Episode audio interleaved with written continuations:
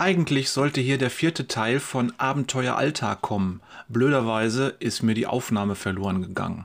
Aber ich habe für euch ein altes Schätzchen ausgegraben, nämlich eine Predigt von Willem Busch zum Thema Nutzt beten was. Das hat auch was mit Abenteuer Alltag zu tun.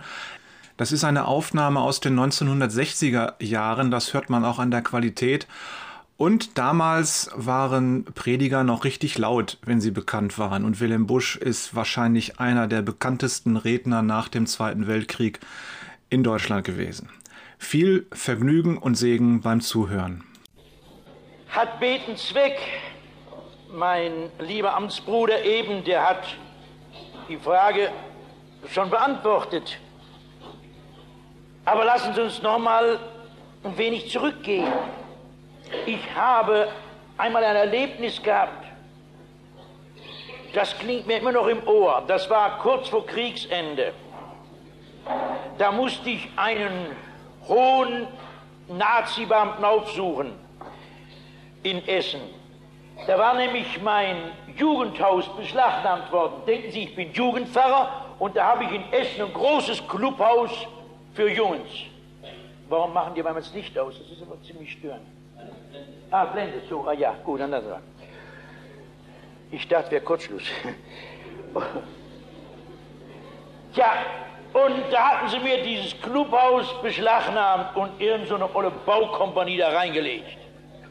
Und das habe ich nicht eingesehen. Es kamen immer noch eine Menge Jungs dahin und hörten Gottes Wort. Und da habe ich mal alle meine Beziehungen spielen lassen und landete schließlich bei diesem hohen Nazi-Beamten, so in SS-Uniform, Lametta und alles, was dazugehört. Neulich sagte mir in einem Vortrag jemand, da dürfen wir nicht von sprechen. Das spreche ich aber doch von, meine Freunde. Da wäre gelacht. Und ich sitze ihm gegenüber und er sagt, also was ist denn los? Man merkte, er mochte die Pfarrer nicht. Nicht? Es beruhte auf Gegenseitigkeit. Es beruhte wirklich auf Gegenseitigkeit. Und wie ich nur den Mund aufgemacht habe, da springt der Junge auf und trommelt auf seinen Schreibtisch und sagt, was soll das Singen und Beten? Das hat doch keinen Zweck. Nun war zwei Tage vorher ein großer Angriff über Essen gegangen. Und die Straßen waren voll Trümmer und Glassplitter und wer das mal miterlebt hat, der weiß, wie dann tagelang das so klirrt, wenn die Straßen freigemacht werden. Wissen Sie, wenn die Glassplitter von den kaputten Fenstern so weg, weggekackt werden, das ist so ein Kratzen und Klirren, das klingt mir noch im Ohr. Und wer das sagte im Essener Rathaus, das Beten und Singen hat doch keinen Zweck. Da zeigt er so nach dem Fenster und da unten hörte man dieses Kratzen und Klirren, wie die Straßen freigemacht wurden. Und da ging es mir ganz kalt durch. Mann, du kannst recht haben.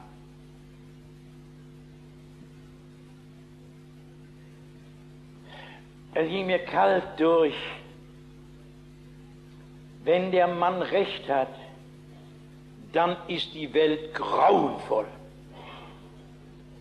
Dann gibt es also keinen Zugang mehr zu der Welt Gottes.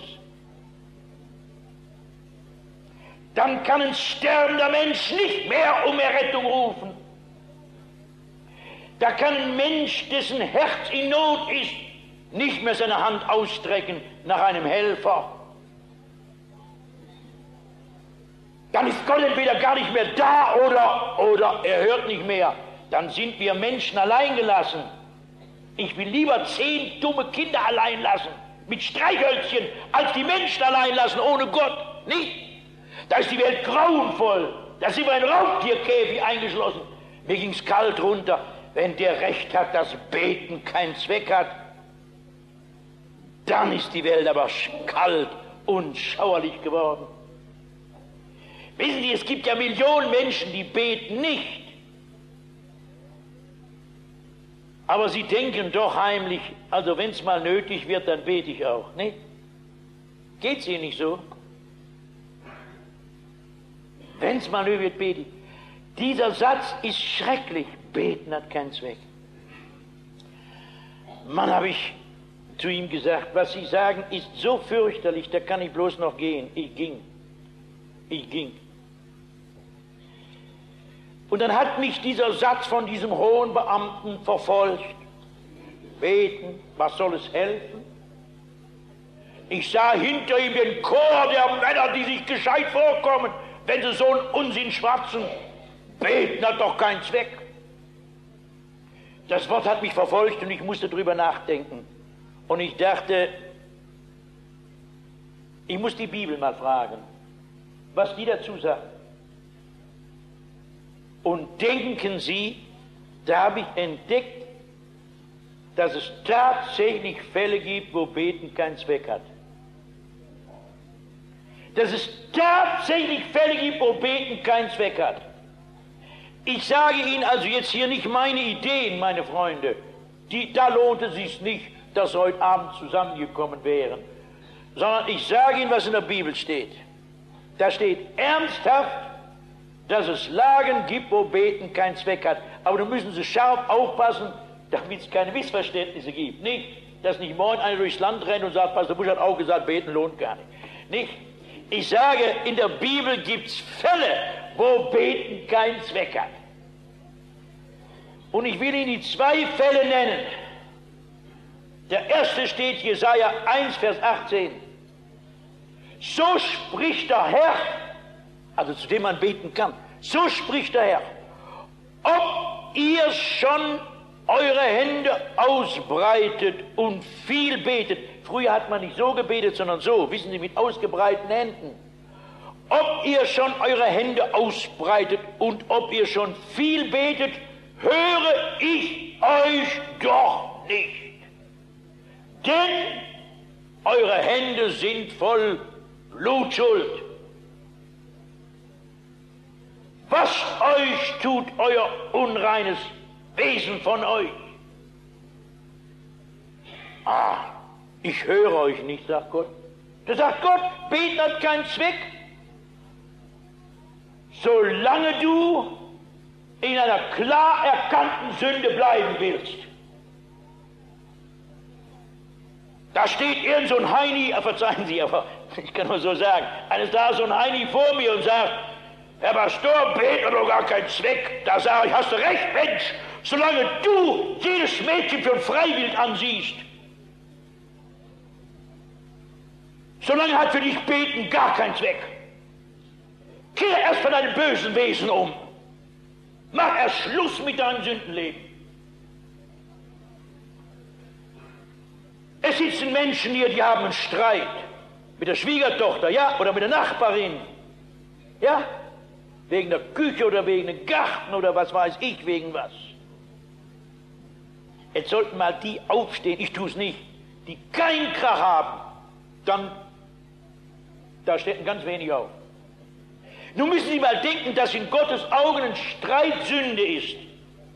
Und wenn Sie mir sagen, ja, der andere ist aber schuld, da kann ich Ihnen erwidern, es gibt nur Streit, wo der andere schuld ist. Haben Sie mal einen Streit gesehen, wo der andere nicht schuld ist? Es gibt nur Streit, wo der andere schuld ist. Bei den Völkern ist es so, wenn es einen Krieg gibt, hat er immer der andere angefangen, nicht? Und so ist es in Häusern auch. Meine Freunde, ob der andere schuld ist oder nicht, Streit ist Sünde in Augen Gottes. Selig sind die Friedfertigen. Und sie können sich ihre Beterei schenken, solange sie nicht Frieden machen wollen und jeden Preis. Vergib uns unsere Schuld, wie wir vergeben unseren Schuldigern. Wenn sie den nicht vergeben wollen, dann beten sie ja jedes Mal, Herr, vergib mir auch nicht. Es sind junge Menschen, alte hier in schmutzigen Bindungen, wissen ganz genau, das ist Sünde. Da können sie es lassen, das Beten. Kehren Sie erst um von Ihrem bösen Wege. Oh, ich möchte Sie bitten, ich möchte Sie bitten, wenn Sie wissen, mein Weg ist falsch. Kehren Sie um. Jesus wartet auf Sie. Es ist schrecklich, wenn unser Beten zwecklos geworden ist. Wissen Sie? Wenn der Herr sagen muss, Ich höre euch nicht. Eure Hände sind voll Schuld, schmutzig. Das ist der erste Fall, wo das Beten zwecklos ist. Und den zweiten Fall will ich ihn auch nennen. Wenn ich doch, wenn ich Sie doch kennte, ist ein Elend, das Sie nicht kennen, nicht? Äh, haben Sie mal die Geschichte von der Sintflut gehört? Kennen Sie die? Wie Gott im, ja nun, also die es kennen, sagen ja und die anderen, die schweigen schön still. Also da sagt Gott, wird in der Bibel erzählt, eines Tages,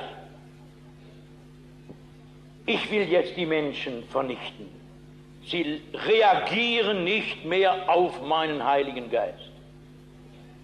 Das ist erschreckend, denn das ist das Kennzeichen unserer Zeit, dass der Mensch auf die Regungen des Geistes Gottes nicht mehr reagiert. Da hat Gott gesagt, jetzt mache ich Schluss, jetzt kommt eine Sintflut. Und dann kam diese schreckliche Flut. Ich will das jetzt nicht ausführlich erzählen. Gott hat, wenn er vernichten will, dann bricht ihm fast das Herz. Und dann fängt er ganz wunderlich an. Da hat er einem Mann Noah gesagt, Noah, du bist gerecht, bau dir schnell einen großen Kasten, damit du damit deiner Familie Zuflucht findest. Es kommt eine große Flut. Und da hat der Noah auf dem trockenen Land angefangen, ein Riesenschiff zu bauen. War noch nie mal ein Schiff ohne Kiel. Ein verrücktes Ding. Also jeder Schiffsbauer würde Ihnen sagen, ja, so kann man nicht bauen. Aber Gott hat es gesagt. Und der Noah baut. Und da kommen die Nachbarn und sagen, was gibt das denn hier, Noah, wenn es fertig ist? Da sagt der Noah, einen großen Kasten, der schwimmen soll. Wir schwimmen hier im trockenen Land. Denken Sie, wenn Bückeburg einer anfing, ein Riesenschiff zu bauen von drei Stockwerken. Da würden Sie ja auch sagen, ist der verrückt? Dann haben sie ihn ausgelacht und verspottet und dann gab es schließlich Diskussionen und die Gelehrten mischten sich ein und haben gesagt, das ist völlig unmöglich, dass es eine Sintflut geben kann. Die haben wissenschaftlich nachgewiesen, dass sowas gar nicht kommen kann. Es gibt keine Gerichte Gottes. Genau wie heute, nicht? Und dann ging er Noah in den Kasten und Gott schließt zu. Und dann heißt es, dann taten sich die Brunnen der Tiefe auf. Und es fängt an zu regnen. Also Sie brauchen keine Angst haben, dass das jetzt eine Sündflut gibt, dieses Jahr. Denn Gott hat gesagt, dass keine mehr kommt. Beinahe könnte man es meinen, es würde dieses Jahr auch noch eine geben, nicht? Aber Gott hat gesagt, kommt keine mehr. Und nun steigen die Wasser. Und ich kann mir vorstellen, wie die Leute erst lächeln und sagen, man könnte ja meinen, der Noah hätte recht gehabt, aber die Professoren haben ja nachgewiesen, wissenschaftlich nachgewiesen, sowas gibt's ja gar nicht, nicht? Kann's ja gar nicht geben. Und dann steigen die Fluten. Gott kümmert sich um die wissenschaftlichen Nachweise, nämlich einen Dreck. Und dann ertrinken die Menschen. Und dann kommt die Panik und sie suchen sich zu retten ins Gebirge und das hilft alles nichts mehr. Die Flut holt sie ein. Und da habe ich mir vorgestellt, wie so auf so einem letzten Berggipfel noch ein paar Menschen sind. So ein paar letzte. Dieser Gipfel ist nun wie eine Insel. Menschen, die, die gelacht haben über Gottes Wort denen das lächerlich war, beten. Und da sind sie, frieren, verzweifelt. Es regnet, es regnet, die Flut steigt. Und da sagt einer, man könnte wirklich meinen, der Noah hätte recht gehabt. Gott lebt wirklich. Gott lebt wirklich und sein Gericht und Zorn sind Wirklichkeit. Und da sagt einer, dann hilft bloß noch eins. Er geniert sich förmlich, das zu sagen. Dann müsste man beten. Und dann fangen die Leute an zu beten. Ich sagte ja, damals haben wir so gebetet. Oh Herr, halt ein. Herr, halte ein. Erbarm dich doch, wir gehen unter. Und dann regen's weiter. Und die Wasser steigen. Und ich habe mir vorgestellt, wie die Leute die Arme sinken lassen und zu Fäusten ballen und sagen, wenn es Gott gäbe, wie kann er das alles zulassen? Haben Sie das auch schon mal gehört? Der ist bestimmt schon vor 5000 Jahren gesagt worden. Nicht? Der ist so alt, dass er einen Bart hat von hier bis Bückeburg. Wenn Sie einen treffen, der das wieder sagt, wenn es Gott gäbe, wie kann das alles zulassen? Sagen Sie schön Gruß von mir, er soll über den Bart nicht stolpern. So alt ist der Satz, nicht? Er ist nicht gescheiter geworden in 5000 Jahren, glauben Sie mir. Da sagen Sie, wie, wenn es einen Gott gäbe, wie kann alles zulassen? Das Schreckliche ist, es regnet weiter. Die Menschen dürfen jetzt fluchen oder beten. Gott hört nicht mehr. Und sehen Sie, hat Beten Zweck bei den Leuten von der Sintflut oder von Sodom und Gomorra, geht mir auf. Man kann seine Gleichgültigkeit gegen Gott so weit treiben, dass man über die Grenze rübergeht, wo Gott nicht mehr will. Da will man umkehren und kann nicht mehr. Da will man endlich beten und es ist zu spät. Ich habe oft Sorge um mein deutsches Volk, ob die Grenze nicht bald erreicht ist, wo Gott sagt, jetzt höre ich nicht mehr. Wenn Sie denken, ich wollte heute Abend Propagandarede für Beten halten, ich möchte ganz ernst warnen, dass wir unsere Gleichgültigkeit und Gottlosigkeit nicht so weit treiben, dass Gott die Türen zuschlägt. Aber jetzt hören Sie mal gut zu. Sehen Sie, als ich vor einiger Zeit in Württemberg das gesagt habe, beten kann zwecklos werden bei Leuten, die die Gnadenzeit vorübergehen ließen. Da kam nachher ein alter schwäbischer Bruder zu mir und sagte, Bruder Busch, es gibt ein Gebet, das hört Gott immer. Und das heißt, ich habe gesündigt.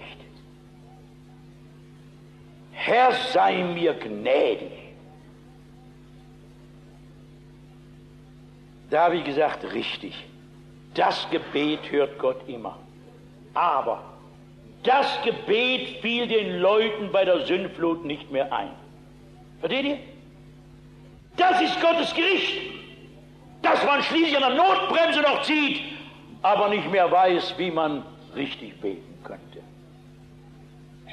Ich muss in dem Zusammenhang nochmal die Geschichte erzählen, die ich oft erzählt habe, dass mal einer ein Buch geschrieben hat, da hat er gesagt, ich habe geträumt, ich wäre in der Hölle.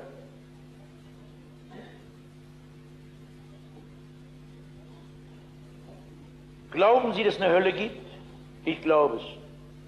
Und ich will Ihnen sagen, warum. Sehen Sie, Gott zwingt sich niemand auf. Gott zwingt sich niemand auf. Wenn Sie gegen ihn gleichgültig bleiben wollen, dann dürfen Sie das. Wenn Sie seine Gebote übertreten wollen, Sie dürfen das. Wenn Sie sein Heiligen Jesus verachten wollen, Sie dürfen das. Gott zwingt sich niemand auf. Aber dann müssen Sie in Ewigkeit ohne Gott sein. Und das die Hölle. Darf jeder die Hölle wählen, wenn er will. Die Hölle ist der Ort, wo Gott nicht mehr hinschaut. Im Übrigen weiß ich nicht, wie sie ist. Aber das ist mir klar, dass Menschen, denen Gott die Hand in Jesus hinstreckt und die sie verachten, in Ewigkeit ohne ihn bleiben dürfen. Er zwingt sich niemand auf. Er will, dass allen geholfen werde, aber wer nicht will, braucht es nicht. Sie dürfen in die Hölle marschieren, wenn sie wollen. Und da hat einer geträumt, ich war in der Hölle. Und da war eine düstere Steppe und ein schmutziger Fluss und grauer Himmel. Wissen Sie, wie er augenblicklich so ist, nicht? So richtig ein bisschen trostlos. Und da sieht er da so Menschen, die sitzen regungslos da. Und da legt er ihm die Hand auf die Schulter und sagt, was machst du hier eigentlich? Da sagt der, wir denken nach. Ihr denkt nach, worüber denkt ihr nach? Wir denken über einen Namen nach. Über Namen denkt ihr nach. Was für einen Namen? Ja, den wissen wir nicht. Da sagt er, wie soll ich das verstehen? Ihr denkt über Namen nach, den ihr nicht wisst. Da sagt der Verfluchte, wir wissen, es gibt einen Namen, der ist so stark, wenn wir den anrufen könnten, dann würden wir aus der Hölle errettet, aber der fällt uns nicht mehr ein. Das ist die Hölle. Wissen Sie den Namen? Wissen Sie den Namen? Der Name Jesus. Jesus. Und sehen Sie, nicht nur in der Hölle fällt einem der nicht mehr ein, dass man zu Jesus geht und sagt, ich habe gesündigt, wasche mich mit deinem Blute, sondern den Leuten bei der Sinnflut und den Leuten in Sodom und Gomorra fiel das nicht mehr ein. Und sehen Sie, da kann Beten zwecklos werden, wo die Gnadenzeit vorüber ist, wo der Heiland nicht mehr anklopft, wo einem das richtige Gebet der Wahrhaftigkeit nicht mehr einfällt, wo einem der Geist Gottes nicht mehr zum Gebet treibt, das ist dann zu spät. Und sehen Sie, wenn wir vom Gebet also reden, ist das eine todernste Angelegenheit, verstehen Sie? Eine todernste Angelegenheit.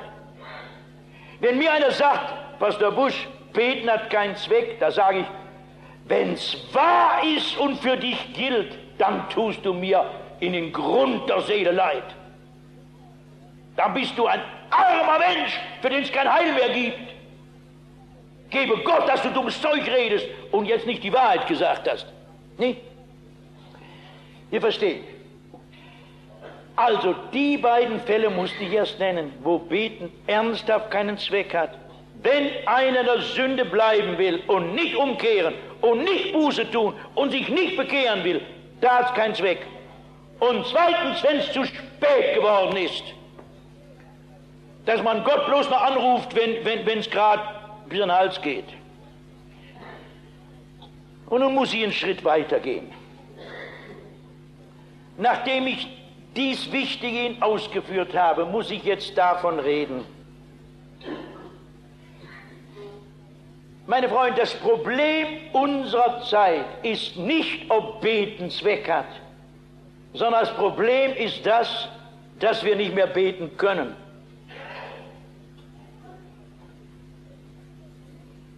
Ich habe es mal so ausgedrückt, wenn ich in einer modernen Versammlung über das Gebet rede, dann komme ich mir immer ein klein bisschen vor wie einer, der in einem Sanatorium für Beinamputierte über die Schönheit des Schlittschuhlaufens redet. Nicht mehr, Schlittschuhlaufen ist eine feine Sache, aber wer keine Beine mehr hat, der kann es eben nicht. Und es ist ziemlich sinnlos, mit ihnen über das Gebet, ob das einen Zweck hat, zu reden, solange der Mensch gar nicht mehr beten kann. Und das ist immer mehr mein Eindruck, der Mensch von heute, auch, auch viele sogenannte Christen, auch gläubige Christen, bitte ist um euer Gebet nicht sehr, sehr elend bestellt. Wir können uns ja gar nicht mehr konzentrieren. Nee? Uns laufen die Gedanken ja auseinander wie Heuschrecken. Wenn man morgens aufsteht, dann dreht man das Radio an. Düdelü, da geht schon los. Ne? Wie soll man da noch beten? Sehen Sie, mich packt da immer so ein Schrecken, wenn man in so einer Versammlung wie hier anfängt, jetzt wollen wir beten. Und dann machen alle so. Und dann möchte ich manchmal dazwischen rufen und sagen, Moment mal, könnt ihr überhaupt beten? Dass man so macht, das ist noch nichts. Was ist denn überhaupt Beten? Was ist denn Beten? Beten ist das Gespräch des Herzens mit Gott. Das Gespräch des Herzens mit Gott. Neulich komme ich in eine Familie bei meinem Haus besuchen. Da sagt die Frau, aber wie nett, Pastor, dass Sie kommen.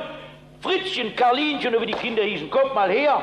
Wissen Sie, die können schon so schön beten, Herr Pastor. Kommt mal her, betet dem Herrn Pastor mal was vor. Da bin ich aufgesprungen, hab geschrien, stopp, halt, hören Sie auf mit der Lästerung. Dem Pastor was vorbeten, nicht? Grauenvoll. Verstehen Sie, so wenig Ahnung hat man, was beten ist. Beten ist Gespräch des Herzens mit Gott. Wenn ihr Brautleute sind oder solche, die es werden wollen, nicht? Was haben die sich zu erzählen? Nicht? Da kommen sie gar nicht auseinander und die Mutter sagt schon wieder 11 Uhr. Nicht? Was haben sie zu erzählen? Und wo ein Mensch Gott lieb hat, da wird er gar nicht fertig. Gespräch des Herzens mit Gott. Das heißt beten. Da sehen Sie, es gibt eine Geschichte, die macht mich immer ganz wehmütig. Haben Sie mal äh, den Namen, das ist der Entdecker von Innerafrika. Wissen Sie, wo es heute so rumort und äh, Maschinengewehre knallen und so. Das war vor 60 Jahren noch unentdecktes Land. Und einer der großen Entdecker Innerafrikas war der Forscher, der Engländer Livingston. Und es hat mich gepackt, als ich vor einiger Zeit die Geschichte las, wie Livingston gestorben ist. Da war er in Innerafrika mit einer schwarzen Trägerkolonne, der einzige weiße Mann. Und dann wollen sie eines Morgens aufbrechen. Und die Schwarzen haben die Zelte abgebrochen, bloß das Zelt des weißen Mannes steht noch. Und dann warten sie, sie wissen, morgens spricht er mit seinem Herrn mit seinem himmlischen Herrn. Aber nun wird's lange. Und schließlich wird der Anführer, der Träger unruhig und hebt den Zeltvorhang ein wenig. Und dann sieht er Livingston auf den Knien liegen und dann lässt er den Vorhang wieder fallen und als der Mittag vorbei ist, da riskieren sie uns gehen hinein und dann finden sie ihn tot. Dieser große Mann ist auf den Knien gestorben. Ich finde es wundervoll. Er spricht mit dem Herrn und währenddem geht er durch den Vorhang, wo er diesen Herrn von Angesicht zu Angesicht sieht. Wo man, wie Kierkegaard sagt, ewig, ewiglich mit Jesus sprechen kann. So möchte ich eigentlich sterben. Das ist schön, ne? Im Gespräch mit dem Herrn hinübergehen in die Ewigkeit, wo man mit ihm weiterspricht. Und wenn ich sowas lese, dann wird mir physisch schlecht, wenn ich dann in Deutschland Männer und Frauen sagen höre, beten hat aber keinen Zweck. Dieser große, geniale Mann stirbt auf den Knien und die kleinen karierten Geister sagen, beten hat keinen Zweck. Junge, Junge, aber wer kann denn von uns überhaupt noch so beten? Wer kann denn so beten? Verstehen Sie, man wird wehmütig, wenn man sowas hört. Woran, also ähm, ich möchte es Sie bitten, prüfen Sie sich mal, führen Sie ein Gebetsleben, also auch die gläubigen Christen. Wie steht es denn mit Ihrem Gebet? Trennt es Sie mit dem Herrn zu reden?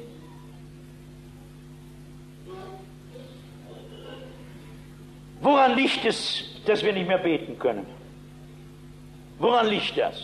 Na, man kann sagen, wir haben so viel zu tun und, und das Radio und Fernsehen und überhaupt der ganze Betrieb so, nicht?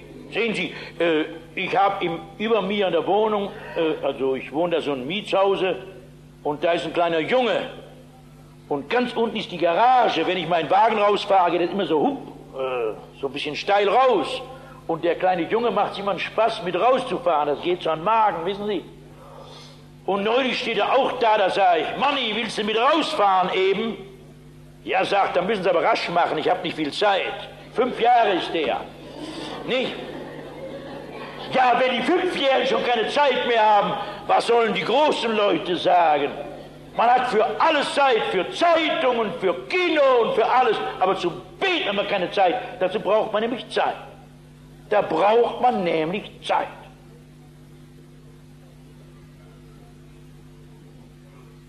Ich meine, wenn, ein, wenn, wenn eine Braut an ihrem Bräutigam nur vorübersprenge und so gelegentlich ihm mal ein Wort zuriefe, da wird der schließlich sagen, ja komm, wir lösen es auf. Das hat ja keinen Wert. Wir wollen mal vernünftig reden. Und die meisten Christen, die werfen dem lieben Gott nur eben morgens so einen kleinen, im besten Falle, Nicht, hilf mir heute, Amen, und dann geht's weiter. Lieben Freunde, zum Beten braucht man Zeit. Warum können wir nicht mehr beten? Das ist jetzt das Nächste, was ich erklären muss. Ich glaube, es liegt vor allem daran, äh, dass wir nicht rechnen mit der Gegenwart Gottes. Ich habe Männer gekannt, die kamen vom Krieg und sagten, ich habe den Glauben an Gott verloren. Ja, wenn sie je was gewusst hätten von Gott, dann hätten sie auch nicht den Glauben dann verlieren können, nicht? Das ist genauso, als wenn einer sagt, also ich glaube nicht mehr, dass Autos gibt, es gibt nämlich Autounglücke. Verstehen Sie? Wirklichkeit bleibt Wirklichkeit. Wir wissen nicht mehr von der Wirklichkeit Gottes.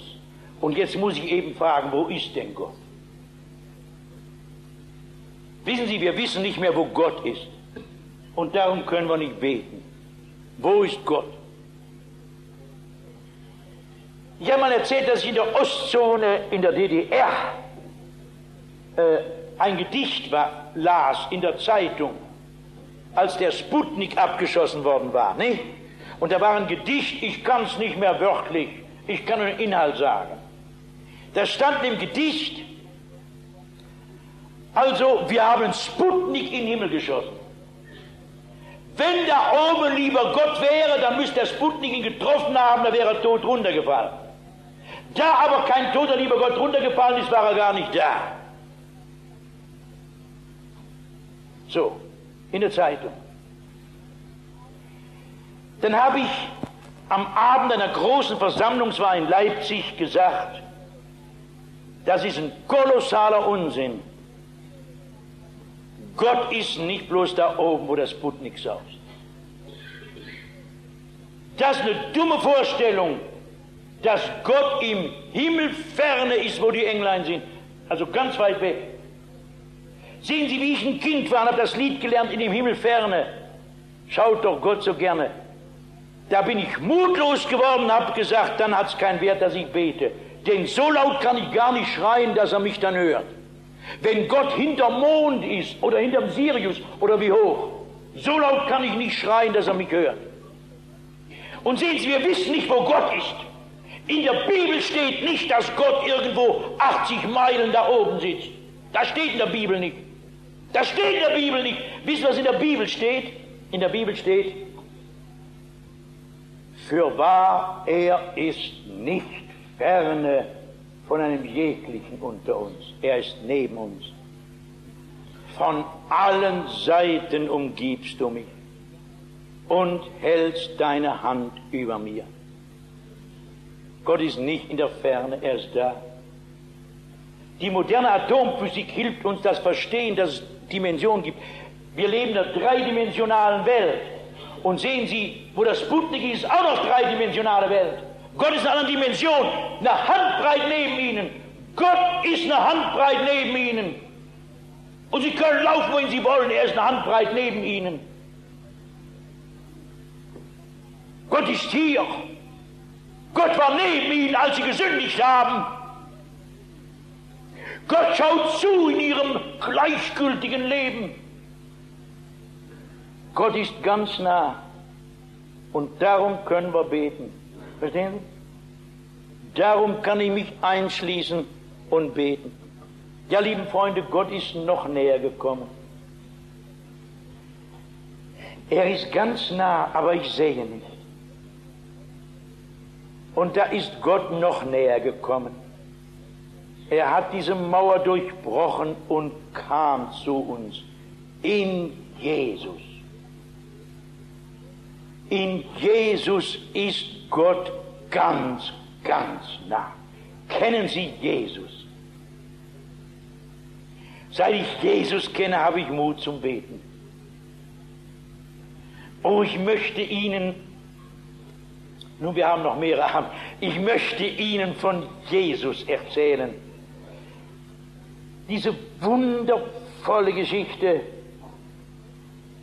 als einmal ein Aussätziger kommt.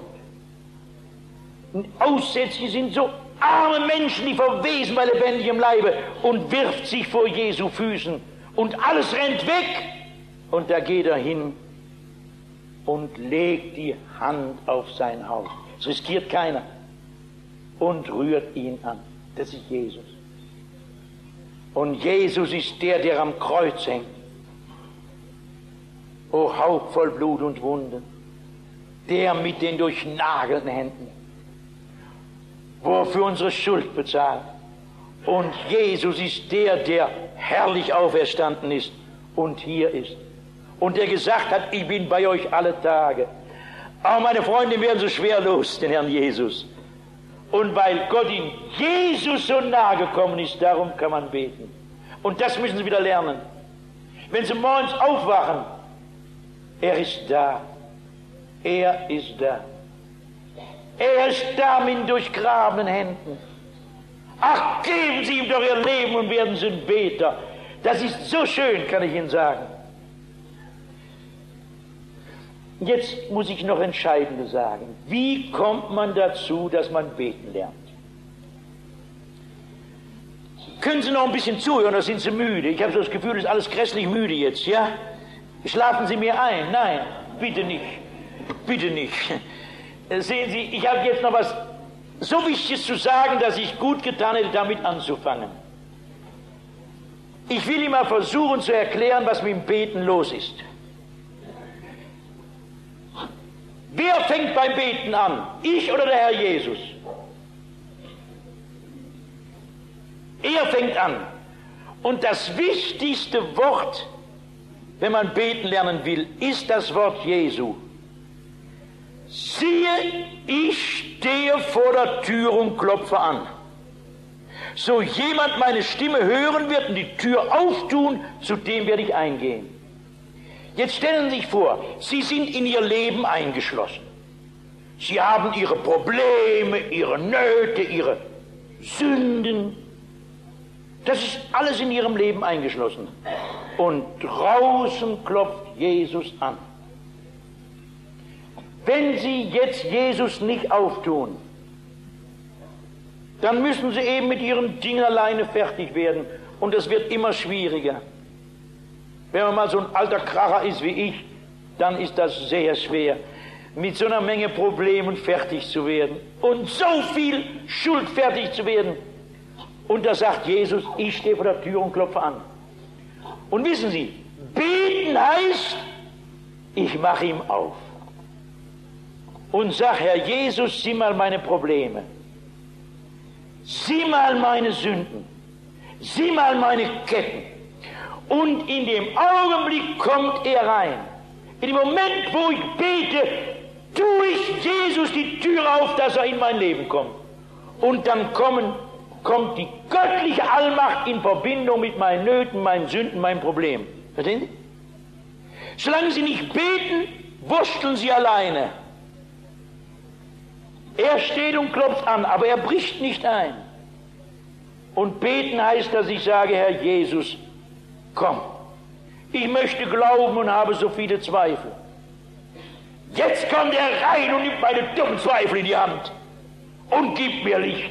Da sage ich, Herr Jesus, komm. Sieh mal, ich habe Ketten der Sünde, ich komme da nicht los, ich komme da nicht los. Herr Jesus, sieh mal meine schändlichen Sündenketten. Dann kommt er rein die Allmacht nimmt die Sache in die Hand und die Ketten zerreißen. Du sagst, Herr Jesus, ich habe so viel Schuld. Wissen, was Schuld ist? Was man selber nicht mehr gut machen kann.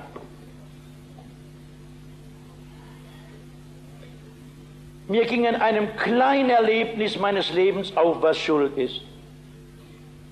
Ich hatte einen wundervollen Vater. Aber wir hatten ein herrliches Verhältnis. Und da war ich als Student mal zu Hause im Urlaub und saß im zweiten Stock in meinem Zimmer und da ruft er von unten mit seiner starken Stimme, Wilhelm, so heiße ich, leider, kann man dafür nicht, ja, da beuge ich mir über das Treppengeländer, was gibt's? Da sagt er, ich muss einen Gang tun in die Stadt, kannst du mich nicht begleiten? Da sage ich, ach, ich bin gerade in einer wissenschaftlichen Arbeit, Papa, entschuldige, also es geht jetzt schlecht. Ja, na ist gut. Und dann ging er. Und 14 Tage später war er in der Ewigkeit, war er tot. Ich sage das nicht gerne, er war im Leben, er war ein gläubiger Christ. Nicht? Und da habe ich eine Nacht an seinem Sarg gewacht. Und da fällt mir ein, Vater, vor 14 Tagen hast du mich gebeten, begleit mich. Und ich bin nicht mitgegangen. Vater, sagte ich, der Sarg war offen. Wenn du mich jetzt bittest, dass ich die zehn Kilometer begleiten soll, ich gehe mit. Und da blieb der Mund stumm. Und da ging mir auf, das kann ich nie mehr gut machen. Verstehen? Das ist Schuld. Sie können schmutziges Wort, das Sie ein Mädel gesagt haben, ihr Männer nicht wieder zurückrufen. Schuld ist, dass wir nicht wieder gut machen können. Was heißt jetzt beten? Er klopft an und dass ich sage, Herr Jesus, da liegt eine Schuld, die kann ich nicht gut machen. Und dann sagt er, und ich will sie in des Meeres Tiefe werfen. Haben Sie verstanden? Jesus klopft bei Ihnen allen an. Warum lassen Sie ihn draußen stehen? Warum wursteln Sie alleine? Gehen Sie auf Ihre Knie, reden Sie mit Jesus in der Stille. Sagen Sie, Herr Jesus, komm rein, sieh all die Dinge, die ich keinem Menschen sagen kann, ich lege sie dir hin. Das heißt beten. Und dann kommt durch Ihr Gebet Jesus in Ihr Leben, die Allmacht mit unserer Schwachheit zusammen und alles wird neu und herrlich. Die Zeit ist abgelaufen. Ich wünsche Ihnen, dass Sie beten lernen. Es gibt ein Bibelwort, das heißt, ich will ausgießen den Geist der Gnade und des Gebetes. Wenn er darüber Schaumburg Lippe ausgießt, dann gibt er lauter Beter. Und darum möchte ich ihn bitten. Ich will ausgießen den Geist der Gnade und des Gebetes. Ja, du klopfst bei uns an und dafür danken wir dir. Vergib uns, dass wir dauernd versuchen, allein mit unseren Dingen fertig zu werden. Herr Jesus, hilf uns, im Gebet die Tür unseres Lebens zu öffnen und dich einzulassen. Mach dein Wort wahr, ich will ausgießen den Geist der Gnade und des Gebetes. O Herr, gib viel Licht in den Herzen, auch durch diese Versammlungen. Rede du selber mit den Seelen. Und nun stellen wir uns unter deine segnenden Hände. Herr, segne uns und behüte uns. Lass dein Angesicht über uns leuchten und sei uns gnädig. Erhebe dein Angesicht auf uns und gib uns Frieden. Amen.